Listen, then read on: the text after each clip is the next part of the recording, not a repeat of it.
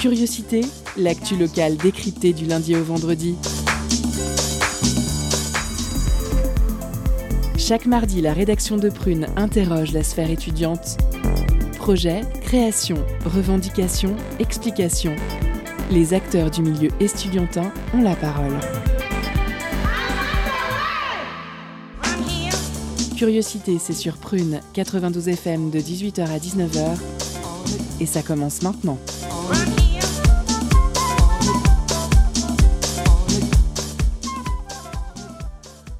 Bonjour, bonsoir chers auditeurs et auditrices. Vous êtes sur Prune 92 FM, il est 18h et c'est l'heure de curiosité. Je suis Salomé et je vous accueille pour votre quotidienne et avec moi ce soir notre intervieweuse Nina. Bonsoir. Bonsoir Nina, notre chroniqueur Lucien. Salut à toutes et à tous. Salut Lucien, notre chroniqueur Fabien. Ensoleillé comme le temps aujourd'hui. Oh waouh, toujours poétique. et à la réalisation Constance. Salut Salut Constance Et Timothée a aussi participé à cette émission, mais il n'est pas aujourd'hui en studio avec nous. Alors justement, au sommaire de l'émission ce soir, en première partie, on vous parlera de l'opération de Prune Une semaine, un disquaire. Une fois par semaine, découvrez ceux qui régalent nos oreilles et remplissent nos discothèques. Chaque semaine dans Curiosité, Prune reçoit un disquaire nantais pour papoter et pour faire gagner des vinyles et goodies sélectionnés par ses soins. Et cette semaine, nous recevons JC du magasin Méloman. Et d'ailleurs, c'est lui qui a sélectionné votre cadeau du soir, un vinyle d'Ajax Stowe de Soul Vegetable Orchestra, à gagner lors de notre pause cadeau de 18h30. En deuxième partie, zoom sur l'école de la micro-aventure, une journée pour apprendre à partir à l'aventure autrement.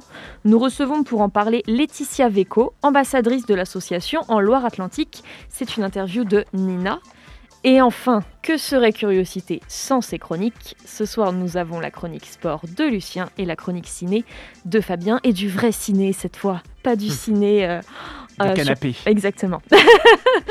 Mais avant de commencer, quoi de neuf à Nantes? Eh bien, on va parler de l'enseignement en breton. Oui, oui, je sais, vous en avez marre, mais moi j'aime bien vous parler de l'enseignement en breton à Nantes car j'aime alimenter le débat. Nantes est-elle en Bretagne ou pas? Ceci étant dit, l'enseignement en breton vacille.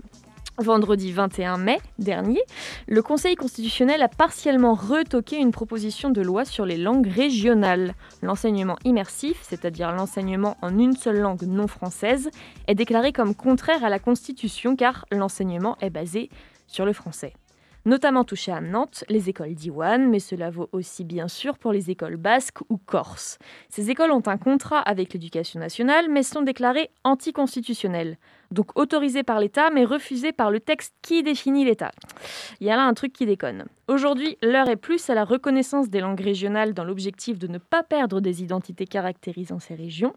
En effet, il me semblait qu'actuellement, on tendait plus à la diversité culturelle qu'à l'uniformisation à voir comment la situation va évoluer. Aujourd'hui, les écoles ne sont pas contentes, donc euh, voilà, on attend, on attend la suite.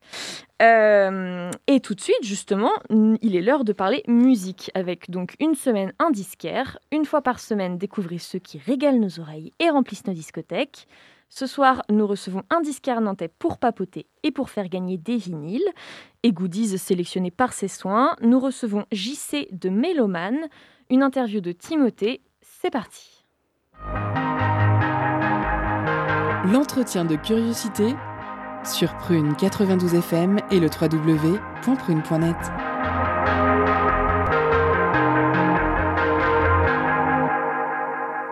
Bonsoir à toutes et à tous. Ce soir dans Curiosité, nous revenons dans l'opération Une semaine indisquaire et nous accueillons Jean-Christophe Fillon qui travaille à Méloman disquaire qui se trouve au 2 quai Turenne, juste en face du CHU. Vous pourrez aller chiner des vinyles de 11h à 19h30 tous les jours de la semaine, sauf le dimanche et le lundi. Bonsoir Jean-Christophe Fillon. Bonsoir Tim. Euh, tu as ouvert Mélomène il y a maintenant près de 16 ans. Qu'est-ce qui t'a poussé à, te lancer dans cette aventure euh? Euh, en, fait, je venais de quitter mon boulot j'avais voulu monter déjà un magasin de disques euh, en 96 ou 97, hein, parce que j'étais un passionné, etc. Et à l'époque, euh, la Fnac venait juste de se monter. Donc je me suis dit qu'au niveau du timing, c'était pas super. Et donc j'ai remis ce projet à beaucoup plus tard, Entre-temps, j'ai bossé dans l'agroalimentaire pendant plusieurs années. Et lorsque notre boîte a été rachetée, bah, j'avais la possibilité de trouver une nouvelle orientation. Et à ce moment-là, je m'étais remis au vinyle et je ne trouvais pas forcément ce que je voulais. il n'y avait pas beaucoup de choix en 2005. Et je me suis dit qu'il y avait peut-être une opportunité par rapport à ça. Quoi.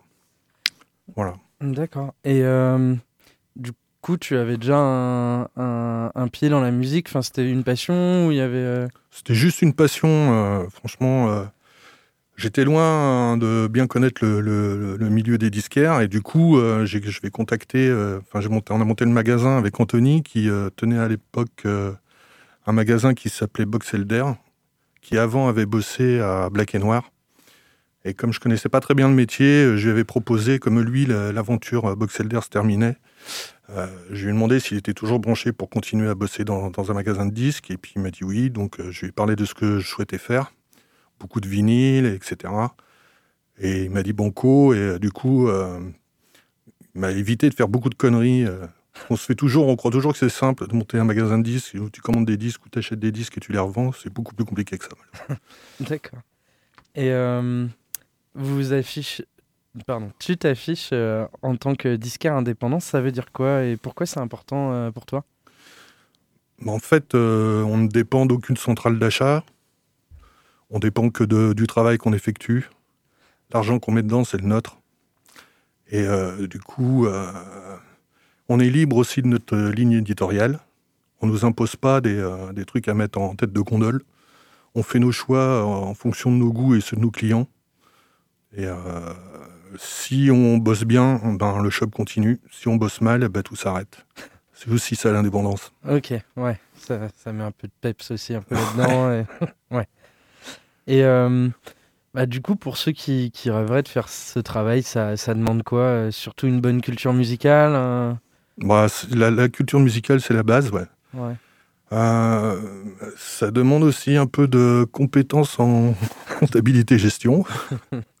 c'est le, côté commerçant auquel on pense pas forcément quand on ouvre un magasin de disques, mais euh, comme euh, ça reste des commerces assez compliqués, avec des marges relativement faibles, notamment sur les vinyles neufs, eh bien, vaut mieux savoir bien compter quand même. Mais la base, c'est d'avoir une bonne, bonne culture musicale et une grande ouverture d'esprit aussi. Parce que on pense toujours que ce qu'on écoute, c'est ce qu'écoute la majorité des gens ou où on va, où des choses qu'on peut euh, prescrire et qui vont fonctionner, c'est pas toujours le cas.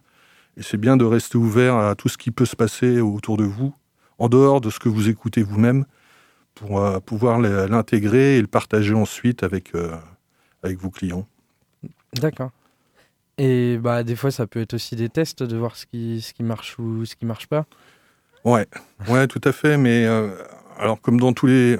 Je, suis désolé d'insister sur le côté un peu mm. euh, commerçant des choses et sans parler trop de la passion. Mais euh, euh, en fait, vous avez souvent, comme dans tous les commerces, un certain nombre de références qui font beaucoup de chiffre d'affaires et très peu de références. qui, enfin, très, pardon, très de références qui font beaucoup de chiffre d'affaires et énormément de références qui font peu. Donc, il faut savoir faire un dosage entre des choses qui sont un peu classiques, on va dire, et des choses que vous voulez défendre. C'est ce qui est de plus la balance entre les deux, c'est ce qui est de plus compliqué à faire en fait. Ouais. C'est jusqu'où vous allez aller dans la prescription de choses un peu euh, tendues, ou jusqu'où vous pouvez aller, et euh, en même temps assurer l'équilibre euh, économique et répondre aussi aux attentes de vos clients qui sont pas forcément dans le même trip que vous. Quoi. Hmm. Oui, parce, qu'au final, c'est quoi votre univers de prédilection? Parce que quand on va à Méloman, c'est relativement éclectique comme, comme offre. Mais à la base, on était, on faisait surtout du rock indé. Et au fur et à mesure, on s'est ouvert euh, sur plein d'autres styles parce qu'on avait des demandes, et puis parce que c'était notre envie aussi. Et euh, du coup, on, avait aussi des confrères qui étaient là à l'époque, notamment on travaillait pas trop l'électro parce qu'il y avait Bug 909 qui était là-bas, enfin qui bossait, et euh, du coup, on voulait pas aller sur, sur, sur, son secteur, et du coup, quand il a fermé, bon, on a essayé de développer un petit peu par exemple, euh, tout ce qui était musique électronique. Après, on en fait toujours un peu de hip-hop. Euh, bah, il y a un peu de tout maintenant, hein, c'est vrai. Et euh, depuis tout ce temps, enfin, vous l'avez dit, vous, êtes, vous avez directement parti sur le vinyle parce qu'il y avait un manque d'offres de ce que vous disiez. Et bah, est-ce que vous avez senti les choses qui ont changé, donc avec l'engouement du vinyle qui est revenu et, et aussi l'arrivée du streaming qui a, qui a, un peu changé l'univers musical Oui, oui, oui. Alors, qui, ce qui nous, si on avait ouvert en 2005 en se basant avant tout sur le format vinyle, c'est parce que franchement on y croyait. On, savait bien, on sentait que euh, il y aurait vraisemblablement un retour euh, vers ce format-là. Euh, c'est aussi un format qu'on adore. Hein. On l'a pas fait pour que des, raisons commerciales. C'est que nous, on on croyait dans ce format, on l'aimait et on trouvait qu'il était sous-exploité et sous-représenté. Mais le retour qu'il y a à l'heure actuelle sur le vinyle est, et dépasse euh, de très loin tout ce qu'on attendait. C'est même limite un peu trop, quoi, pour nous. Hmm. Et donc, on a un peu peur euh, du revers de la médaille euh, dans les années à venir par rapport à ça. par exemple, et puis pour en venir sur le streaming, il faut savoir que pas mal de disquaires ont pu rouvrir fin des années 2000 ou comme nous, parce que le téléchargement gratuit avait fait que les grandes enseignes avaient complètement laissé tomber euh, leur rayon musical. C'était le strict minimum. Euh, la FNAC avait déclaré que le vinyle était mort et euh, leur, rayon, leur rayon CD diminuait à vue d'œil. Parce qu'il n'y avait pas de vente, tout le monde téléchargeait gratuitement. Donc en fait, le téléchargement gratuit nous a permis, nous, d'ouvrir en tant que disquaire. Ce qui est assez paradoxal. Quoi. Hmm. Maintenant, pour ce qui est du streaming, le streaming est une bonne chose. Le streaming vous permet de découvrir des artistes gratuitement et de vous faire une idée sur des albums. Et du coup, vous pouvez ensuite investir sur un vinyle que vous aimez beaucoup, alors qu'avant, c'était un peu à l'aveugle. quoi. Hmm. Donc c'est plutôt une bonne chose. Oui, et puis en plus, il y a aussi ce, rapport enfin, peut-être plus humain, où il y a des conseils, euh, qui permet d'aller beaucoup plus dans un style musical. Ça, c'est la base. Ouais. C'est la, base la base de notre métier, c'est ce qui fait qu'il est, euh, qu'il est incroyable. En fait, c'est l'échange que vous avez avec euh, vos clients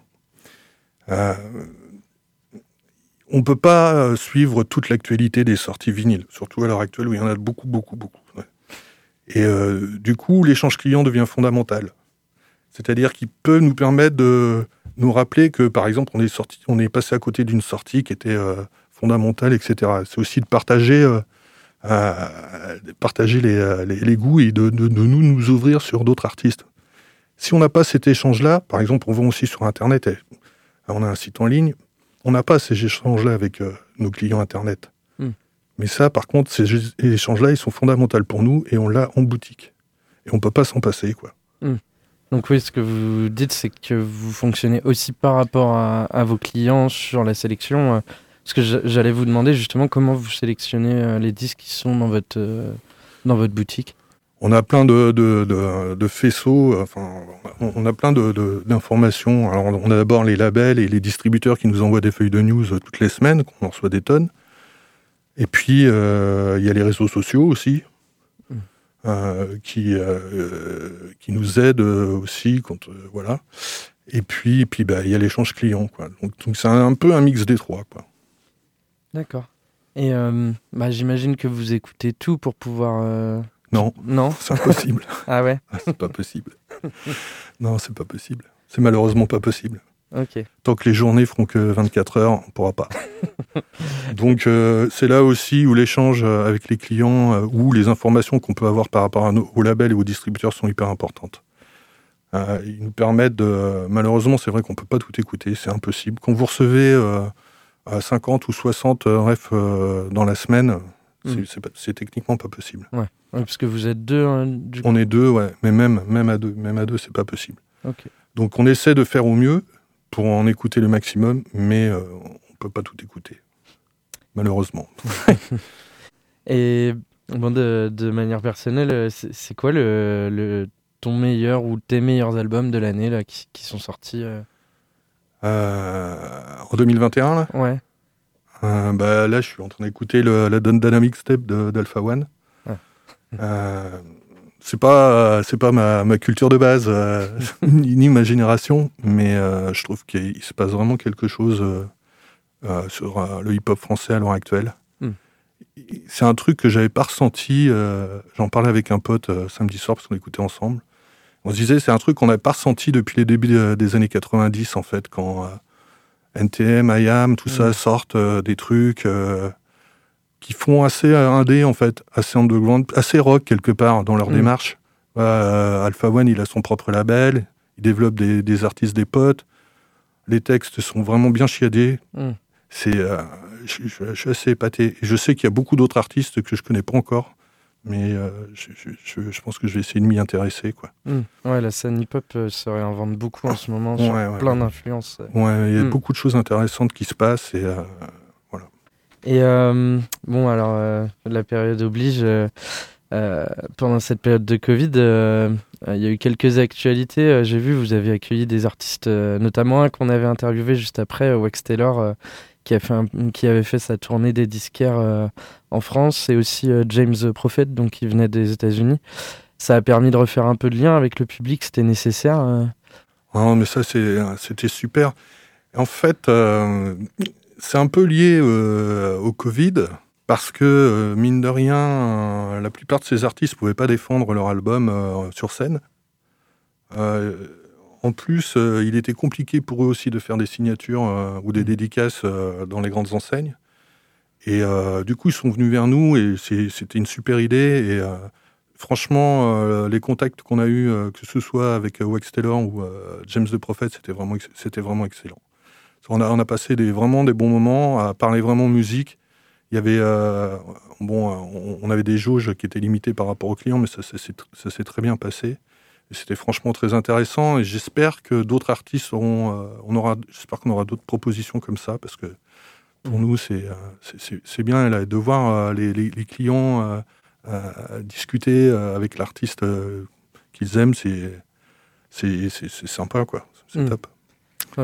Ça remet du contact là où il y en avait plus. Ça s'est passé, ça s'est passé comment là cette période qui a été ponctuée par des fermetures, par des ouvertures? Franchement, c'était les montagnes russes.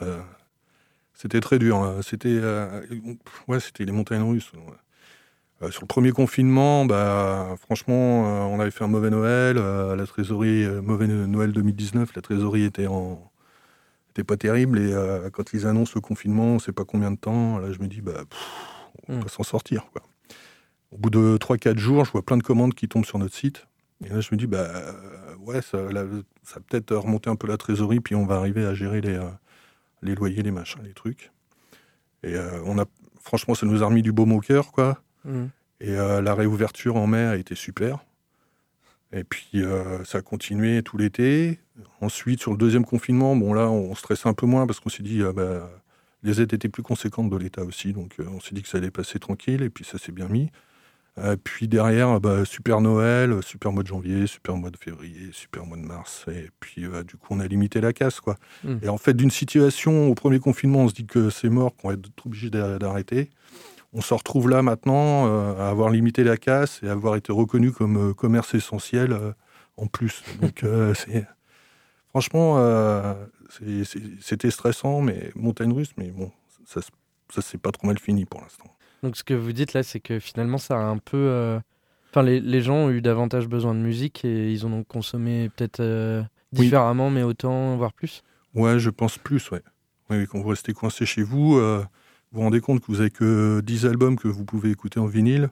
Vous dites, ah, j'en voudrais bien un autre. Ou alors que vous ressortez votre vieille platine et puis vous n'avez pas, pas de disque, vous en achetez.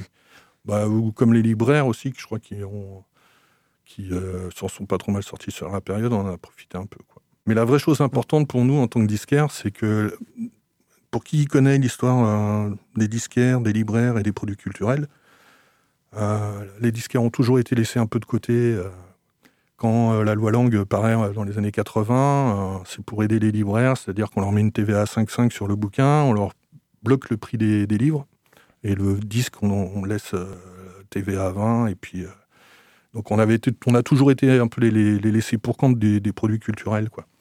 Et là, de savoir qu'on était associé euh, en même temps que les libraires euh, aux aides de, l'État, bah, ça nous a fait chaud au cœur. Pour nous, c'est un peu une reconnaissance de la profession. Quoi. C'est un truc, euh, pour qui connaît l'histoire des disquaires, qui n'avait pas existé depuis les années 80. Quoi. D'accord. Ouais, donc dans C'est un gros changement. J'espère que ça continuera. Quoi. Que quand, s'il y a d'autres dispositifs ou de choses qui sont pensées pour les produits culturels, que le disque aussi sera associé. Quoi. Et euh, bah, justement, est-ce que vous avez des liens avec les autres disquaires de Nantes? Est-ce qu'il y a des réflexions communes entre vous ou c'est chacun sa boutique, son style et ses sélections Non, non, on se, connaît, on se connaît à peu près tous et on a du respect les uns pour les autres, ça, sans problème. quoi. Après, chacun travaille comme il l'entend. Je ne veux pas dire à, surtout à Boubacar, à Wendes, qui, qui mm. ouvert en 96, euh, ou à Clem euh, de Comme à la radio, ou aux autres, euh, bah, les gars, ça, ça, faut pas faire ça comme ça, ça c'est comme ça, ça c'est nous, ça c'est toi. Non, chacun, chacun, mais naturellement, on doit trouver sa place. Et c'est ce qui se passe à peu près. C'est-à-dire que si on regarde à peu près la, la cartographie des disques nantais, vous apercevrez qu'en fait, tout le monde se complète plutôt pas mal. quoi. Hmm. Ce qui nous permet, nous, d'envoyer aussi, euh, ce qu'on n'hésite pas à faire, je sais que les autres le font pour Méloman, nous, on n'hésite pas à envoyer euh, nos clients chez Comme à la radio, chez Wood, euh, chez Sainte-Anne ou, hmm. chez Oneness, suivant ce qu'ils cherchent, en disant, ben, nous, on l'a pas, mais je suis sûr que tu pourras le trouver là-bas ou avoir des infos là-dessus là-bas. Quoi. Ok, hmm. ouais. Je suis sûr que les autres font pareil. ouais, c'est vraiment un, un, commerce difficile. Si on se tient pas les coudes, on s'en sortira pas. Du coup, pour finir, est-ce que vous avez des projets dans l'avenir ou pas de... Ouais, ouais, ouais. Alors, il y, a plusieurs choses. Là, on va avoir le Discardet, euh, comme chaque année. Euh, là, c'est sur deux dates, le 12 juin et le 17 juillet. Donc, là, les, commandes sont passées. Il faut qu'on prépare ça. Euh, là, il y a un sujet qui, me semble qui va être très important et c'est bien que je sois à Prune pour ça. C'est le développement du pass culture. Euh, je crois qu'il va y avoir 300 euros d'alloués euh, euh, pour les étudiants. Donc moi, je les invite à, profiter de ce, de, ce pass culture. Alors malheureusement, nous pour l'instant, on n'est pas encore, on n'a pas encore démarché, fait les démarches pour pouvoir nous inscrire et faire profiter de ça. Mais ça, c'est le, sujet que je voudrais bosser avant le, le d'arriver à faire les inscriptions et de voir comment, comment ça fonctionne. On avait été sollicité il y a plusieurs années sur ce pass culture, mais il était mal fait. Et euh, on ne pouvait pas recouvrer, nous, euh, les, chèques qui étaient déposés, donc euh, c'était mal foutu. Là, je, crois qu'ils ont fait une, un, essai sur plusieurs départements, notamment région parisienne, et que ça avait fonctionné plutôt bien. Donc là, je vais, je vais entamer les démarches pour ça, ça c'est important. Après, des sujets qui me tiennent à cœur, là, il y en a un autre, c'est sur le vinyle est un support, comme tous les supports, qui pour l'instant, je trouve, au niveau euh, écologique. Mmh. Et pas. c'est pas le pire, je pense, par rapport aux serveurs, au machin, etc. Mais je pense qu'on peut faire beaucoup mieux que ce qui se fait à l'heure actuelle. Et donc là, on, je commence à parler avec un, j'ai commencé à parler de ça ce week-end avec un label euh, de Nantes qui s'appelle 180 grammes avec euh, mmh. Greg. On se posait la question de se dire mais je suis sûr qu'il y a quelque chose à faire sur la filière du vinyle pour améliorer améliorer le support pour qu'il soit beaucoup plus euh, écologique. Quoi. Et euh, je pense que c'est euh, c'est un sujet sur lequel, je vais, si j'ai un peu de temps, je vais essayer de me pencher avec des gens que je connais pour, pour, pour, voir ce qu'on peut faire hmm. sur cette filière. Changer un peu les matériaux de presse et... Ouais. Bah, ou en fait, il y a deux axes possibles. C'est soit tu fais de ton vinyle, au lieu d'utiliser de la pâte issue de pétrole, une pâte issue de, des végétaux. Ouais, des végétaux ou des algues, ce qui avait été tenté, mais malheureusement avec un rendu sonore pitoyable. Alors ça, c'est le premier axe, c'est-à-dire tu sors un vinyle vert, vert, euh, vraiment vert à base de végétaux.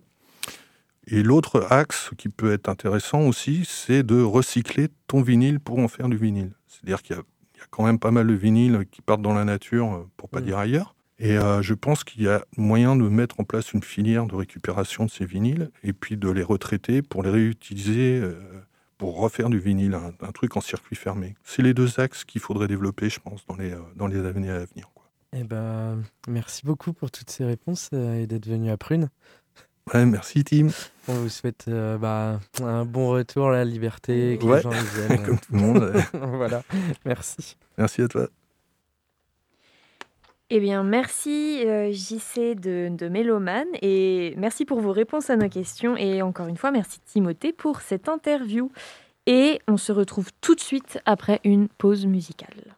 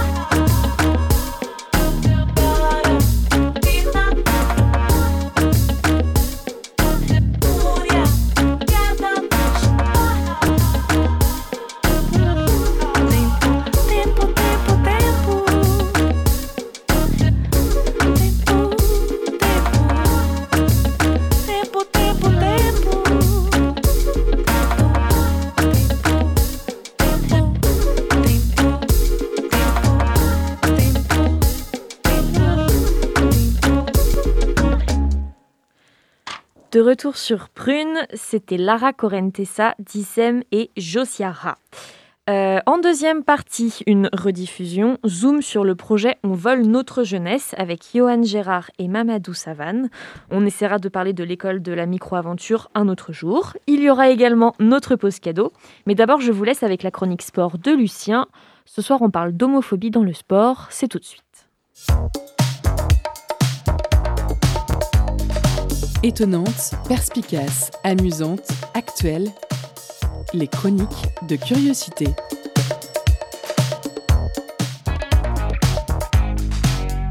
Bonjour à toutes et à tous. Alors la semaine dernière se tenait la journée mondiale contre l'homophobie. J'aurais aimé ne pas en parler, mais c'est loin d'être fini. Il faut qu'on prenne conscience que dans la vie, on peut aimer n'importe qui, comme on en a envie. La liberté de penser, disait Pani.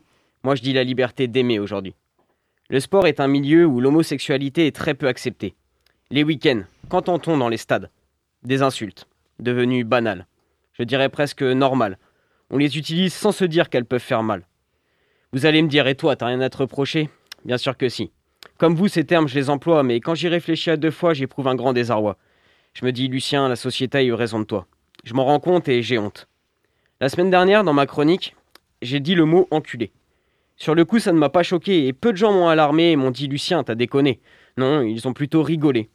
Moi, les gens disent des choses sans être conscients de la gravité, de ce que ça peut engendrer, de la tristesse que ça peut provoquer. Aujourd'hui, je tenais donc à m'excuser pour mes propos déplacés.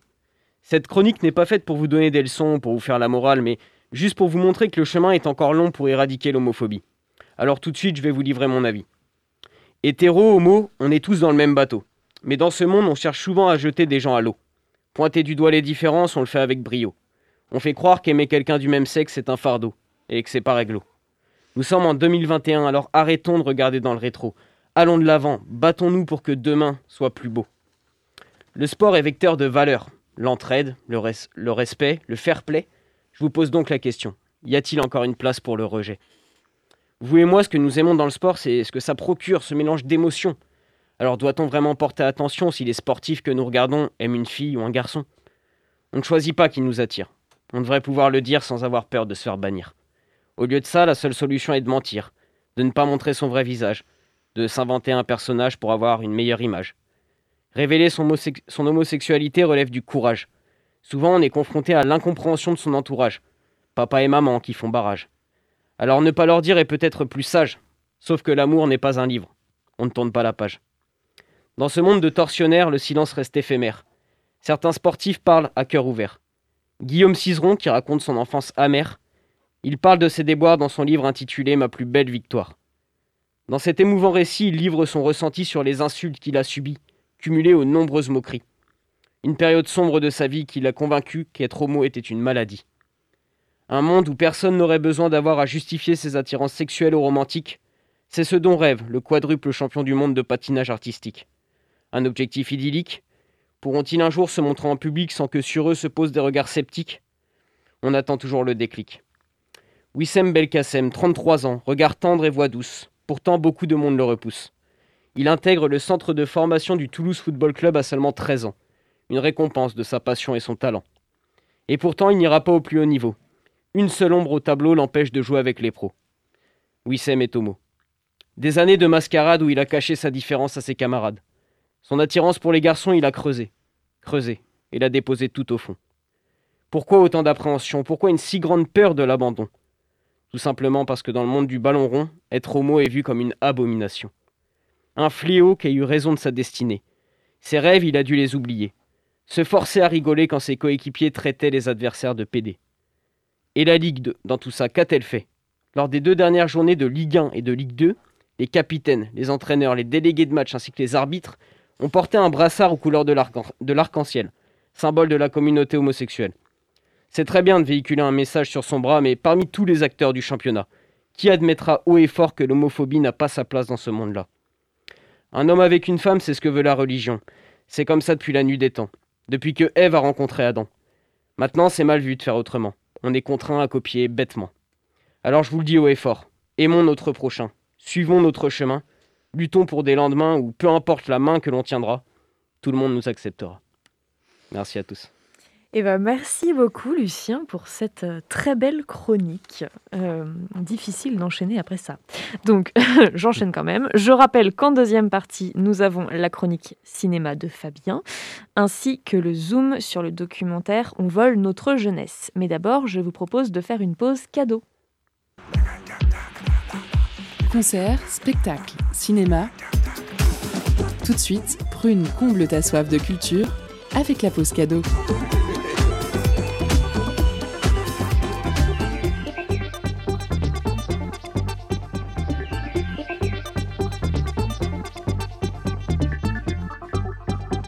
Ce soir, c'est le disquaire Méloman qui a sélectionné votre pause cadeau. Il vous propose de remporter le vinyle d'Ajax Stowe de Soul Vegetable Orchestra. C'est le troisième album d'Ajax Stowe qui nous embarque dans un road movie à base de guitare bluesy, de basse et de cuivre. Une parfaite invitation au voyage. Pour remporter votre cadeau, envoyez-nous le mot road trip en message direct sur l'Instagram de Radio Prune et soyez le plus rapide. On vous laisse en musique avec le titre Movie.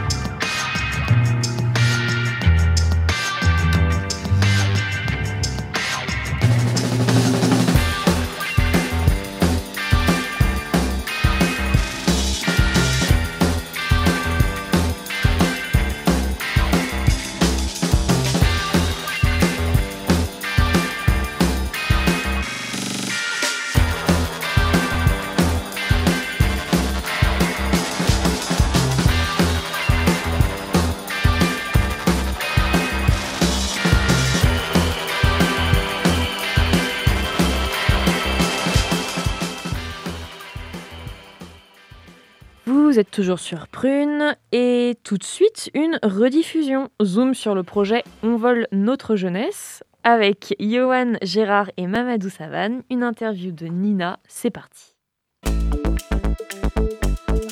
Focus sur une initiative, un événement, un engagement. C'est le Zoom de la rédaction.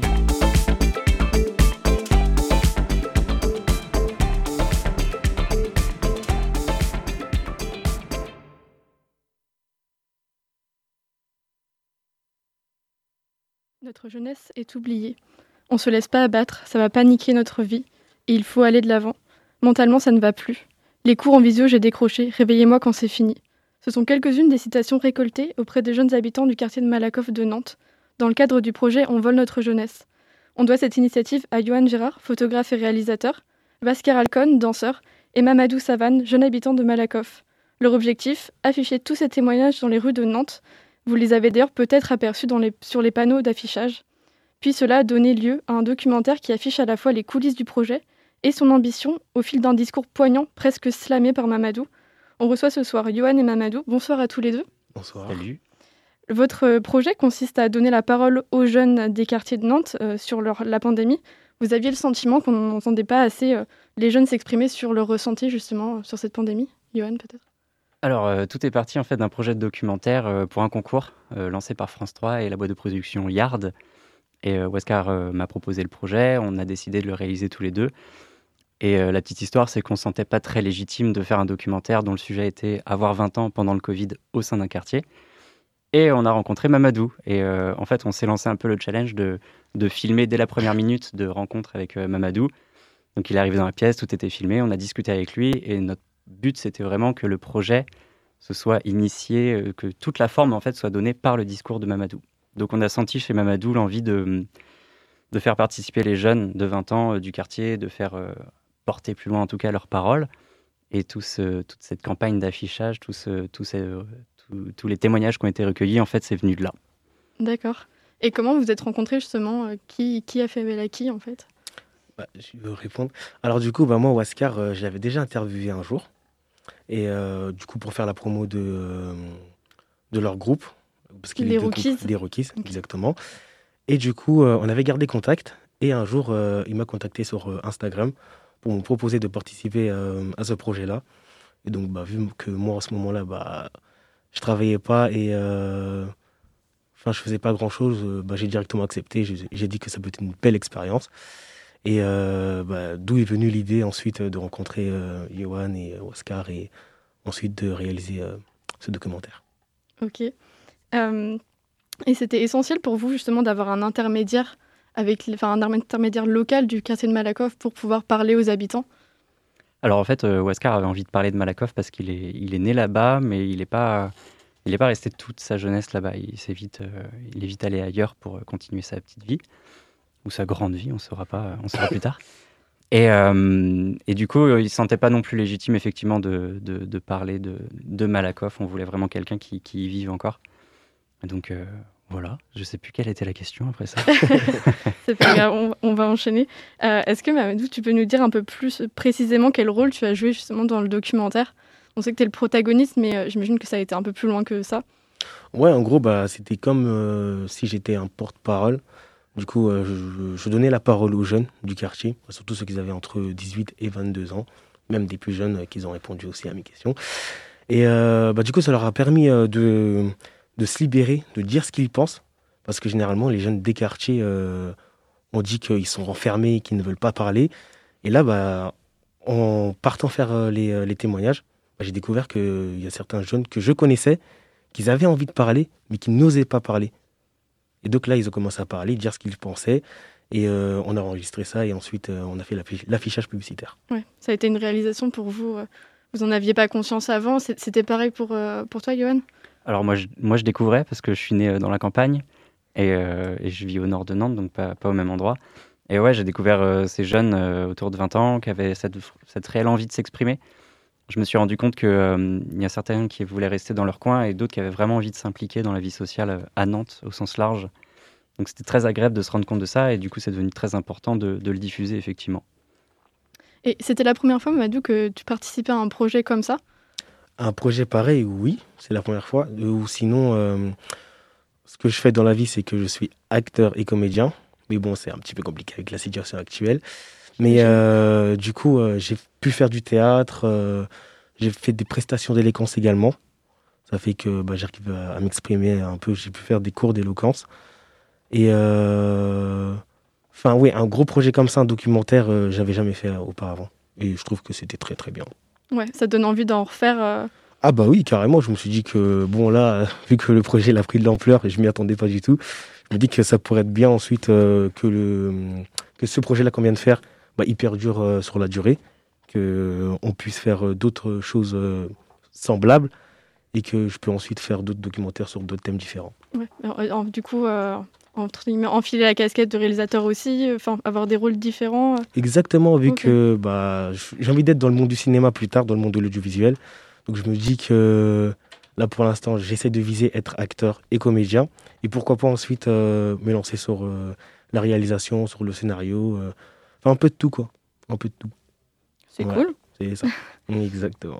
Votre documentaire s'ouvre sur une question posée à vous, Mamadou, à laquelle vous répondez progressivement tout au long de la vidéo. Et j'aimerais vous la retourner à vous, Johan. Euh, quelle prise de conscience vous voulez déclencher chez les gens qui vont regarder le documentaire? Je ne sais pas si j'avais envie de déclencher une prise de conscience. Mon envie, c'est mon premier documentaire aussi, donc j'ai fait plein d'images avant, mais jamais euh, sous forme euh, de documentaire. L'envie profonde que moi j'avais, c'était de, diffuser une parole sans, sans y apporter, enfin juste la diffuser en fait, pas, pas mettre un filtre devant. J'avais envie que vraiment que Mamanou nous, donne ce qu'il avait envie de, donner, euh, que ce soit des erreurs qu'on considère parce qu'on a plus de maturité ou que ce soit de quelque chose de, trop, euh, trop poussé parce qu'on est jeune et fougueux. Je, m'en fichais vraiment et je voulais que ça, ça passe en fait. Et euh, moi, la prise de conscience, c'était juste, j'avais envie de faire écouter sans jugement en fait ce qui, ce qui se passe dans la tête de certaines personnes. C'est pas, il n'y avait pas d'attente autre que ça, je crois presque une approche journalistique en fait, euh, vraiment euh, juste tendre le micro. Ouais, le but d'un documentaire. le but d'un reportage finalement, ce qui est euh, très souvent oublié dans main, et main domaine. moi, c'est vrai que qu'en le regardant, je me suis aussi dit que c'était un message d'espoir et de motivation pour, pour les jeunes, pour les inciter à pas se laisser abattre par la situation, qui est d'ailleurs un, un, des témoignages qui a été donné, et continuer de se fixer, de se fixer des objectifs et des ambitions. vous avez cette volonté, du coup, de d'avoir une perspective plus large que seulement euh, des témoignages négatifs. Euh, c'était aussi le but. Euh. Bah, c'est ce qu'on a recueilli. C'est vrai qu'il y avait du, négatif, de, l'incompréhension, de l'énervement. Et puis il y a des personnes qui ont réussi à faire grandir leur business pendant cette période. Ouais. Il y a moi, ce qui positif. Ouais, il y en a eu beaucoup. Et, et ce qui était agréable aussi, c'est que parfois il y avait juste un cri. Il y a quelqu'un, je sais plus exactement ce que c'était, mais c'était juste un cri avec plein de lettres répétées. Et je me suis dit, ok, bah, la personne, juste ce qu'elle avait envie d'exprimer, c'était de crier parce qu'elle en a ras-le-bol et, et ça passe, on l'a affiché. C'est ça, on l'a affiché quand même. Est-ce que vous aviez sélectionné comment, du coup, les, témoignages que vous souhaitiez afficher? Parce qu'il y en a plein, plein, plein sur le site. Euh, et puis après, vous avez fait une campagne d'affichage, comme je le disais au début, euh, dans différents panneaux d'affichage dans Nantes. Uniquement d'ailleurs des lieux euh, où c'est légal d'afficher. C'est ça. et comment vous avez fait cette sélection? On n'a pas vraiment sélectionné, c'est Mamadou qui nous a rapporté plein de témoignages. Et et je me souviens pas avoir vraiment euh, évincé un commentaire parce ah qu'il était. Euh, On a tout mis. On a mis l'orthographe. Euh, les jeunes, ouais, vraiment, parce qu'il y avait beaucoup de fautes d'orthographe. Donc je me suis dit pourquoi pas laisser? Ce que eux ils ont écrit, c'est leur écriture, c'est c'est ce qu'ils ont dit aussi à l'écran parce qu'on les a filmés justement pour le documentaire.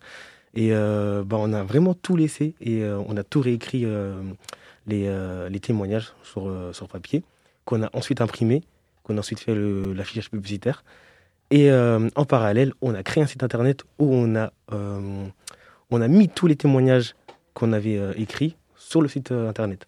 Donc là maintenant, il est toujours disponible le site internet. Et là, les jeunes qui veulent s'exprimer, ils vont sur le site internet envolnotrejeunesse.com et ils notent, ils notent ce qu'ils ont envie de dire. et oh, je sais que mi-avril, vous aviez récolté 120 témoignages à peu près. Est-ce que vous avez une idée actuellement où vous en êtes? Euh, je crois qu'on en a récolté euh, au moins une trentaine ou une cinquantaine en plus. J'ai pas les chiffres exacts. D'accord. Euh. C'est pour avoir une, ordre d'idée? Ouais, ça a, été, ça a été réceptionné et ça a été regardé, en tout cas pour cette première, pour, pour cette première campagne d'affichage en tout cas. Est-ce que vous avez personnellement été surpris l'un et l'autre par, par des témoignages ou particulièrement marqués par certains d'eux? Bah, moi, j'étais marqué surtout euh, sur un des témoignages que j'ai recueillis euh, chez un de mes, mes potes à moi, un pote à moi que je connais très bien. Euh, c'est quand, quand il a dit que c'est pas la faute du gouvernement, que le gouvernement, ils font ce qu'ils peuvent et qu'il faut pas toujours s'abattre sur eux et que on peut, on peut s'en sortir, quoi. C'est pas, c'est pas toujours la faute du gouvernement. Faut se dire que eux aussi ils font le mieux qu'ils peuvent, quoi. Enfin, on est tous dans la même, dans la même sauce. Donc on ne sait pas comment on peut s'en sortir. Et eux, ils vont pas nous apporter une solution du jour au lendemain. Ça vient au fur et à mesure du temps. D'accord. Et toi, Johan? À peu près pareil, la même chose, effectivement. J'étais j'étais agréablement, agréablement surpris que qu'on fasse pas porter le chapeau forcément à quelqu'un en particulier et que on est tous dans cette même sauce. Qui, pour moi, c'est pas une sauce que je mangerais, mais si vous voyez ce que je veux dire. Donc aussi un message de, de, tolérance. plusieurs témoignages que vous avez récoltés sont en fait des questions, dont celle-ci. Pourquoi ne, pas avoir pourquoi ne pas apprendre à vivre avec le virus au lieu de nous enlever notre liberté? Est-ce que c'est ce que vous avez essayé de faire à travers ce projet Vivre avec le virus? Ne pas vous laisser freiner dans vos ambitions, Johan alors moi, il m'a jamais freiné. j'ai vraiment très bien vécu le premier confinement. Je me suis dit yes, je suis chez moi tout seul. Euh, je vais pouvoir lire des bouquins, avancer sur moi, grandir. Et puis euh, j'aime bien avoir cette remise en question constante. Donc euh, être chez moi et devoir réimaginer toute ma vie, c'était pas un problème pour moi. C'était très cool. Donc, euh, pardon, il y a eu un signe de. Euh, et du coup, j'ai oublié la question. Donc, euh, c'était cool comme, comme période. Et c'est pas, pour moi, ça m'a pas fait peur, effectivement, ce genre de, situation. Donc, voir ces commentaires-là, c'était agréable de voir que d'autres personnes aussi l'avaient anticipé de cette manière-là. vous avez été épaulé également par Nina Kibandou. Je que je le prononce. Kibwanda. Kibwanda, merci. slammer et poète, que l'on aperçoit à la fin du documentaire. On comprend qu'il vous a aidé, Mamadou, euh, dans la diction, j'imagine, du monologue. Euh, et d'ailleurs, cette performance était vraiment juste et poignante. Est-ce que ça a été beaucoup de travail pour y arriver? Pas du tout. Pas du tout. Alors là, vraiment pas du tout. Parce que tout, tout d'abord, euh, bah, m'avait dit qu'il allait appeler quelqu'un qui pourrait m'aider à faire le texte. Et moi, je lui ai dit, bah, moi, je peux faire un petit texte de mon côté chez moi. Et en trois minutes à peine, j'écris quelques petites lignes, mais vraiment en trois minutes au, feeling comme ça. Et euh, je suis arrivé, j'ai dit à Nina le texte que, le texte que j'avais euh, que j'avais écrit. Et lui ensuite, il a juste rajouté quelques petites euh, quelques petits mots, quelques prononciations, comment comment je pourrais bien l'amener et comment bien structurer mon, mon monologue. Mais c'est tout ce qu'il a fait. Quoi. Il m'a vraiment pas dit ouais, tu vas dire ça, tu vas dire ça. C'est mon texte à moi. Et lui, il a vraiment rajouté, on va dire, les petites phrases, euh, comment dire ça? Les petites retouches. Ouais, exactement, les petites retouches, histoire que ça fasse un peu plus euh, stylé. Il faut dire que, sur le gâteau. Il faut dire que Nina est quelqu'un d'absolument incroyable qui fait ça avec des jeunes tout le temps. C'est son métier de. Il est poète et slammer, donc d'où le côté un peu slam de, cette, euh, de cette diction. Et il fait ça, il, il coach des jeunes pour parler, pour s'exprimer, pour vraiment ouvrir la parole. Et, et, il amène une énergie qui est folle en fait. C'est pour ça qu'on l'a appelé et qu'il a, on a fait quoi, trois heures, on est resté trois heures au bureau, je crois. Trois heures, c'est ça. En trois heures, il avait euh, tapé dans le texte, coaché Mamadou sur, euh, sur les expressions, sur l'énergie à avoir et, et c'était enregistré euh, en trois prises, je crois. même pas trois prises, c'est ça. C'est Filmé, enregistré. On, a fait trois prises, on a pris la première prise. En, plus. et c'est ce qu'on voit à la fin du documentaire, il est dans cette position pendant tout la, toute la voix off, c'est ce, ce moment-là. donc rien de tel que la spontanéité, c'est ce qui est le plus efficace. C'est ça. Est-ce que vous avez reçu le soutien aussi d'autres personnes, euh, à part euh, Nina, justement? Pour réaliser le documentaire? Ouais. Euh, on a eu une bande de potes ouais, qui, ont, qui nous ont aidés pour, pour l'affichage. Parce qu'on a fait ça à 6h du matin, samedi matin. Qu'il a fallu des courageux qui aiment mettre un réveil. Bah oui, j'avais du mal moi à convaincre mes potes de se lever le ouais, matin. Je. Et bah, du coup, Wasker, il a fait appel à hum, quelques membres de son groupe, les Rookies, qui sont venus justement nous aider à faire l'affichage tranquille le matin à 6 h Mais c'était cool parce qu'on a bien rigolé et, et, le résultat, il est là maintenant. Ah ouais. C'est ça. Merci beaucoup, Mamadou Savane. Merci, Johan Gérard, d'être venu euh, nous présenter votre beau projet donc, qui s'appelle On vole notre jeunesse. Pour voir le documentaire et soumettre euh, votre témoignage, ça se passe sur le site onvolnotrejeunesse.com. C'est ça. Eh bien, merci encore une fois, Johan et Mamadou. Merci d'être venus répondre à nos questions. et merci, Nina, pour cette interview. Et tout de suite, il y a la chronique ciné de Fabien et on se met d'abord dans l'ambiance avec la BO du film. C'est parti. Vous me prenez pour un demeuré Non. Aurais-je l'allure d'un demeuré, selon vous? Vous en avez marre de passer pour un blaireau dès que les gens se mettent à parler cinéma? Vous voulez briller en société? Alors la chronique Curiosiné de Fabien est faite pour vous.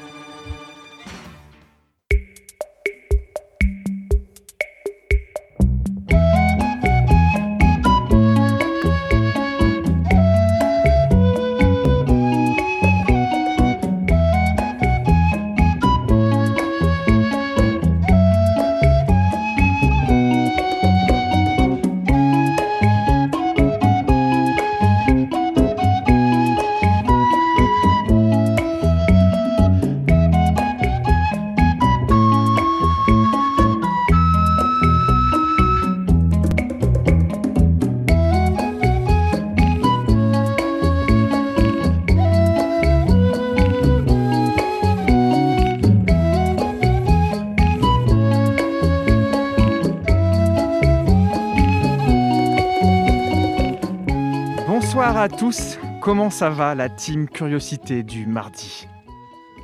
Eh bien moi ça va très bien et dans cette ambiance plutôt posée, caliente, euh, je vais très très bien parce que mercredi dernier c'était le jour le plus attendu des cinéphiles puisque c'était la réouverture des cinémas et bien sûr je me suis empressé de me rendre dans ma salle obscure préférée après six mois de fermeture.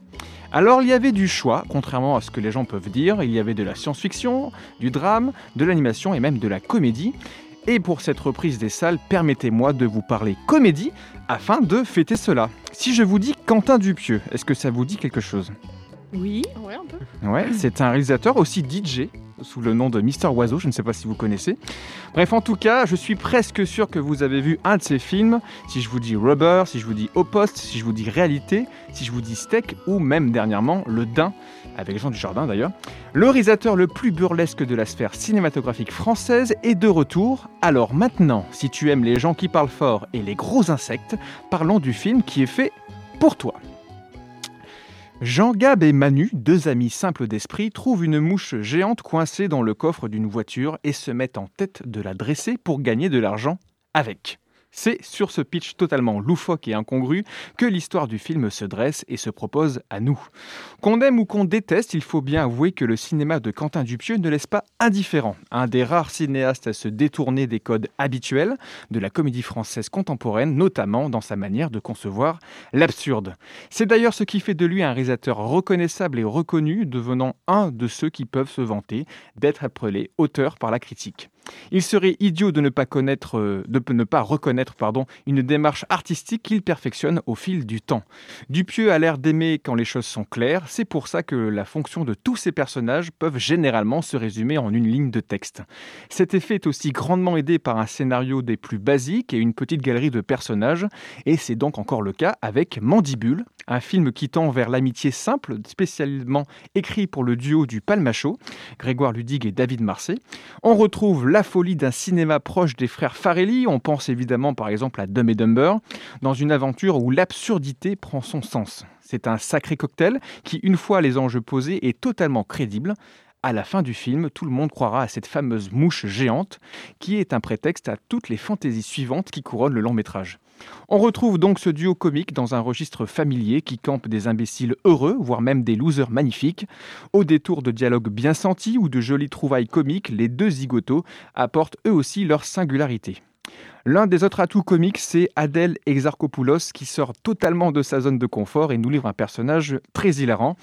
Accepter le délire et assumer que c'est clairement crétin, premier degré et délicieusement barré, qu'est-ce que ça fait du bien? C'est l'une des premières fois aussi où Dupieux abandonne volontairement la thématique de la mort pour épouser la simplicité, une sucrerie grand public que l'on définirait aujourd'hui en 2021 comme une dinguerie, comme diraient les, Jones.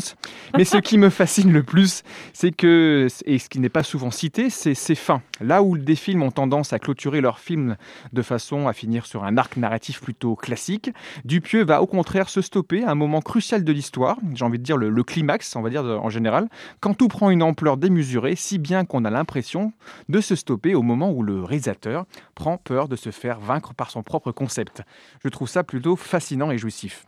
Mandibule s'impose d'entrée de moi, pour moi, comme l'un des meilleurs des meilleures comédies de l'année.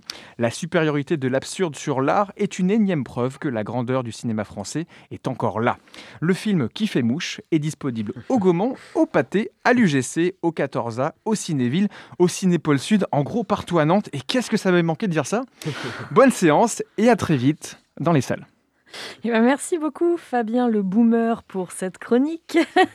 Et c'est sur cette belle recommandation que se termine notre émission.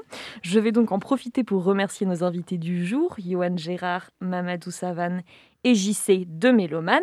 Merci toute l'équipe, merci Nina, Fabien, Lucien, Constance et Timothée. Et merci à vous, bien sûr, chères auditrices et auditeurs, de nous avoir écoutés. Vous retrouvez euh, Curiosité dès demain à 18h. Quant à nous, on se retrouve mardi prochain. Pour combler cette attente, vous pouvez réécouter toutes nos émissions en podcast sur notre site www.prune.net. Juste après nous, c'est Moog. Alors restez sur Prune 92 FM. Et sur ce, moi je vous dis à la prochaine.